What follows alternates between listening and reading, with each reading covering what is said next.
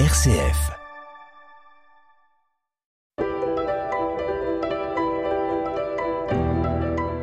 Bonjour Anne-Marie. Bonjour Pascal.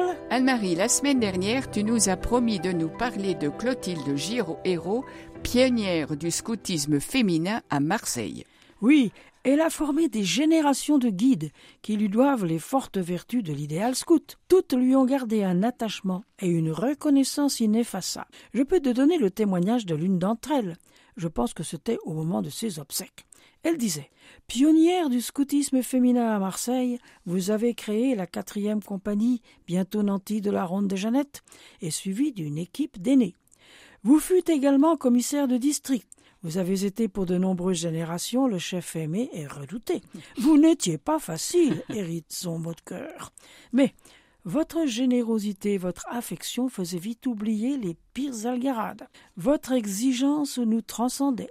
Et si, dans la vie, nous avons pu surmonter les épreuves avec une certaine élégance, nous vous le devons. Nous vous en remercions. Aussi, à l'heure de nous quitter, comme autant bienheureux des soirs de camp, une fois encore, nous vous disons bonsoir, Cheftel, et merci.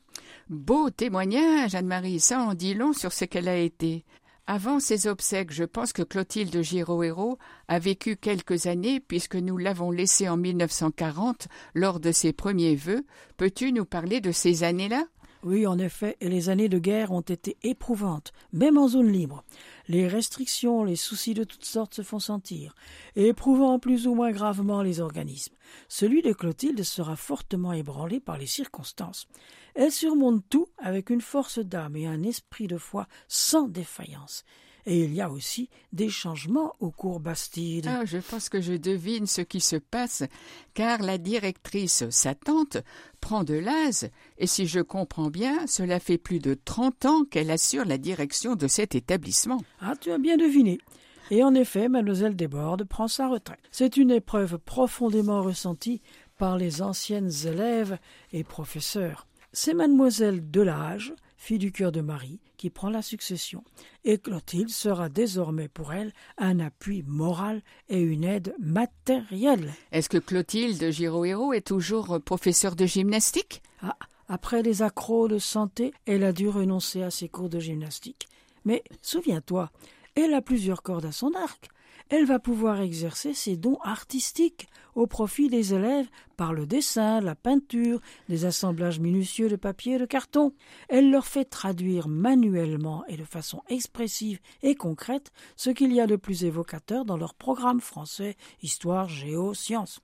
Avec elle, ce qui était abstrait devient vivant, et la créativité peut aussi s'exercer en dehors des connaissances scolaires.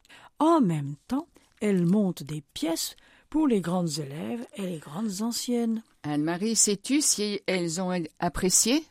Ah, Voici un témoignage encore. C'était un professeur d'art dramatique au sens artistique éblouissant qui lui permettait de créer et de mener à bien à tous les niveaux la mise en scène, le décor, les costumes pour les féries de fin d'année inoubliables pour tous, parents et enfants, et la création de sa troupe de théâtre qui nous a permis de goûter aux plus grands auteurs. Par son exigence de qualité dans les moindres détails, le théâtre devenait pour nous une école humaine de haut niveau. Ça, voilà encore de nouveau un beau témoignage. C'est, je pense que Clotilde Géohéro, d'après ce que j'ai pu comprendre, c'était une forte personnalité très riche. C'est vrai. Et nous en parlerons la semaine prochaine. Au revoir Pascal. Au revoir Anne-Marie. À bientôt.